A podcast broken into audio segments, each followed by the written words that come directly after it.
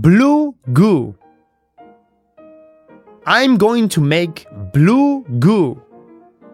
First, I need a frilly frottles feather, some slippery slobber shoots, one jug of jiggle jelly, and a dollop of durble dribble.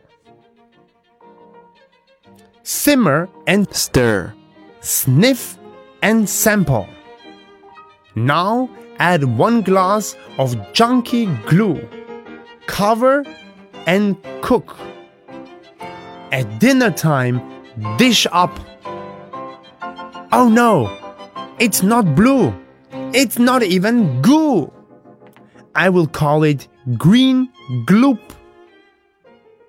Green gloop. What you need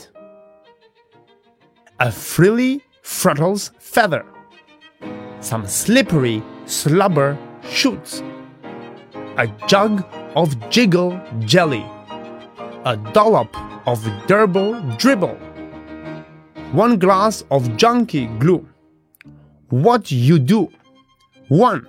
Simmer and stir, 2. Sniff and sample. 3.